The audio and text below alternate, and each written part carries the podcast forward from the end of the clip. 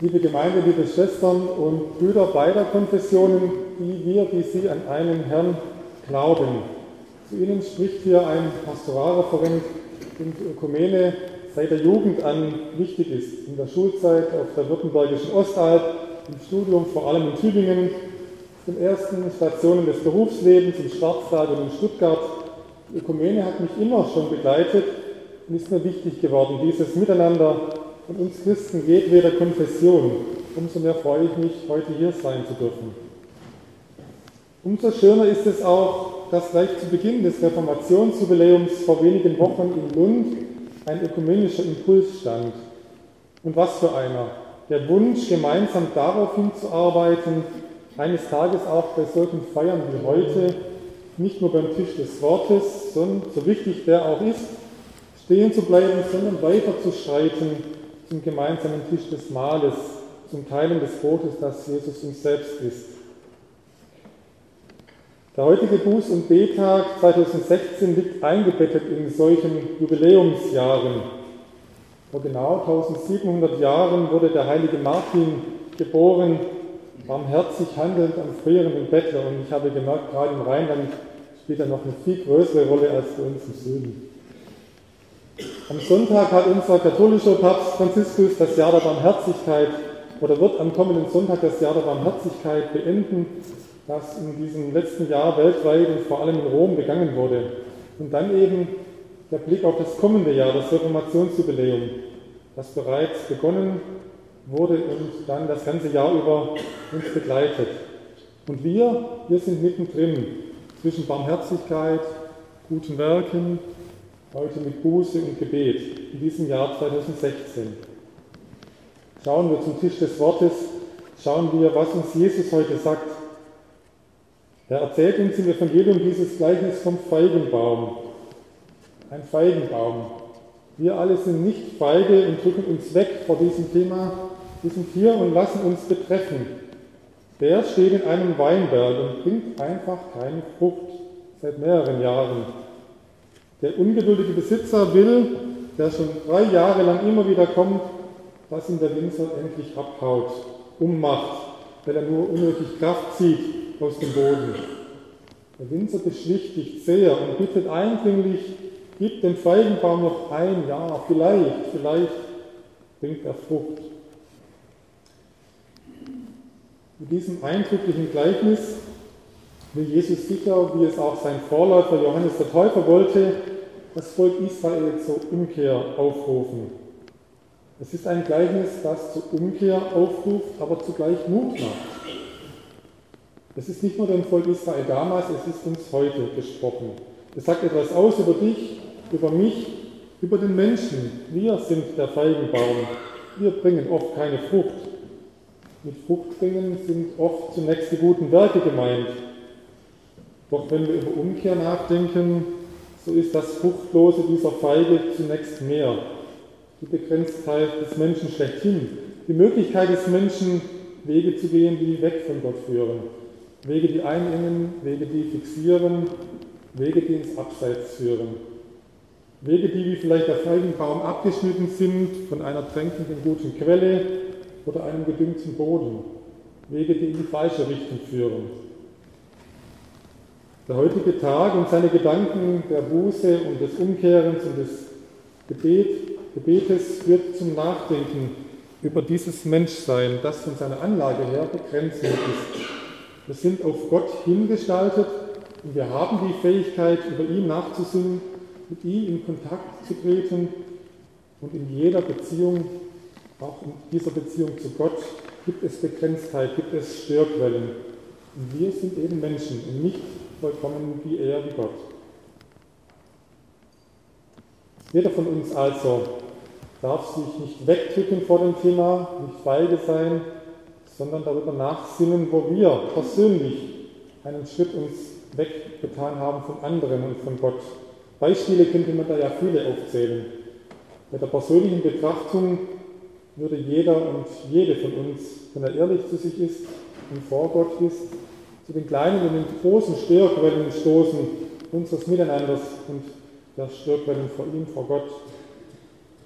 Aber mir ist auch wichtig, dass nicht nur dieses persönliche Fehlen und Fehler machen eine Rolle spielt, sondern auch das Strukturelle, wo Institutionen unbarmherzig sind, wo wir andere Kontinente ausbeuten, wir alle als Gesellschaft miteinander, wo wir Macht ausüben, wo oder in welchem Namen auch wir immer Kriege führen, wie wir als Gesellschaft oder als Kirche Menschen behandeln, die nicht eine bestimmte Erwartung oder eine Norm erfüllen. Abwege und Umwege, fruchtloses oder verdorbene Früchte. Da bringt dieser Feigenbaum des Menschlichen kaum Frucht geschmeckt. Und genau da, an diesem Feigenbaum, in diesem Gleichnis, kommt Gott ins Spiel. Er bietet immer wieder aufs Neue an, kehr um, geh andere Pfade, fang hier und jetzt an, es ist noch nicht zu spät. Jesus erzählt die Geschichte vom Feigenbaum, um in erster Linie zu sagen, kehr jetzt um und besinne dich auf deine wahren Quellen. Der Winzer im Gleichnis bittet dringlich um dieses Jahr Aufschub. Er wolle nochmals den Boden bereiten und er wolle nochmals kräftig düngen. Ja, es kommt auf die Bedingungen an. Jederzeit kann ich, kannst du diese Bedingungen ändern, einen Weg zu Gott neu finden. Gott wartet noch auf deine Umkehr. Gott wartet auf unseren neuen Schritt. Es gibt noch genügend Dünger. Es gibt noch genügend Chancen. Der Bußenbetag also lässt mich als begrenzten Menschen in den begrenzten Situationen und begrenzten Strukturen nachdenken, aber er lässt mich auch über einen Gott nachdenken und einen Gott finden, der auf mich wartet, der um meine Begrenztheit weiß und der mir diese Chance gibt. Für das Volk Israel ist diese Chance, den Weg zu Gott zu finden, Jesus Christus und auch für uns heute. Der ist der Weg zu Gott hin, der den Feigenbaum Frucht bringen lässt. Liebe Gemeinde, die Hinwendung zu Gott führt zur Erkenntnis, dass er mich als begrenzten Menschen annimmt, so wie ich bin, dass er mich umkehren lässt, immer wieder und wartet, so wie er der Stadt Ninive Vergebung angeboten hat, nachdem sie umgekehrt war, so wie er den Zöllner Zachäus durch seine Begegnung mit Jesus zu einem ganz neuen Menschen werden ließ. Gott wartet auf meinen Schritt. Es ist an uns, dass wir uns als Feigenbäume wieder neu düngen lassen, an die Quellen andocken, die Gott selbst ist. Ob ich aber dann sicher Frucht bringen werde? Muss ich Frucht bringen, um Gott zu gefallen? Wird er den Feigenbaum in jedem Falle umhauen, wenn er keine Frucht bringt? Jesus lässt das Gleichnis offen. Es ist eine Mutmachgeschichte, die zur Umkehr ermuntert. Auch wenn sich vielleicht manche Frucht nur schwer einstellt oder erst sehr spät oder nie. Es ist offen. Aber unser Glaube ist es, dass Gott uns annimmt und immer wieder neue Umkehr anbietet. Liebe Gemeinde, mit Blick auf die Jubiläen, die wir in diesem Jahr begehen und feiern, gute Taten wie die des heiligen Martin vor 1300 Jahren Sie stellen sich oft genug ein, wenn wir in der Nachfolge Jesu unterwegs sind. Manchmal automatisch. Eine Frucht, Früchte des Heiligen Geistes. Wenn dieser Feigenbaum eben keine guten Taten abwirft, keine süßen Früchte bringt. Mein fester Glaube ist es, dass Gott uns dennoch annimmt, wie wir sind, wenn wir umkehren zu ihm und nur glauben, dass er der ist, der Rettung bringt und der Lösung in Jesus Christus seien wir noch so begrenzt. Mit Blick auf das Jahr der Barmherzigkeit, als Kirche immer wieder drauf zu schauen, ob unser Baum Frucht bringt und notfalls gegenzusteuern. Das war ja immer wieder ein Antrieb in unserer katholischen Kirche, bei unserem Papst, den Blick zu wenden hin zu wiederverheirateten Geschiedenen, auf Menschen zu schauen, die Brüche in ihrem Leben erfahren haben das erste Düngen ist in diesem Jahr getan. Warten wir auf noch viel mehr Dünger und Quellen und dann auf Früchte. Und mit Blick auf das Reformationsjubiläum ist mir wichtig, dass wir als Katholiken und Protestanten gemeinsam auf ihn, Jesus, auf Gott schauen, statt uns gegenseitig zu beäugen, dass wir unsere unterschiedliche Weise zu glauben, im Glauben zu leben, Kirche zu sein, als Chance und als Bereicherung erkennen. Dass wir gegenseitige Verurteilungen, vor allem aus der Vergangenheit, aber sicher auch noch in der Gegenwart, zurücknehmen und eine neue Weise des gemeinsamen Miteinanders einüben, trainieren, ökumenisch zu leben.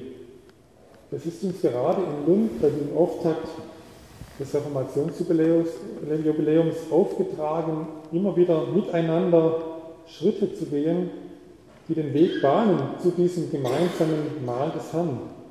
Also auch vor Ort immer wieder Wege zu gehen miteinander und Schritte zu üben, ökumenisch zu leben, gemeinsam den einen Herrn zu preisen. Buß- und Betag.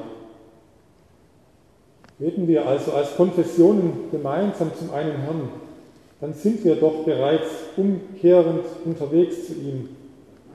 Der Feigenbaum, er möge seine süßen Früchte tragen, für Sie und jeden von Ihnen persönlich, für uns als Kirchen, er möge es bald tun. Amen.